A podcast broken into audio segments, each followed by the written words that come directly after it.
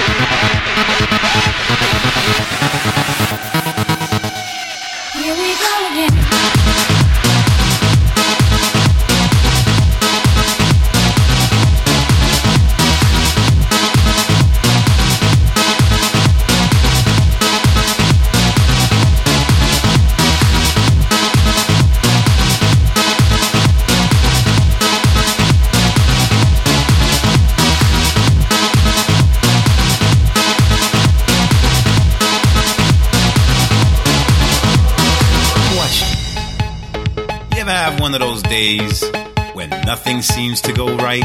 I mean, you get up in the morning at what you think is the crack of dawn, only to realize that your alarm clock didn't go off for the third time this week. And now you're two hours late to work. And you say to yourself,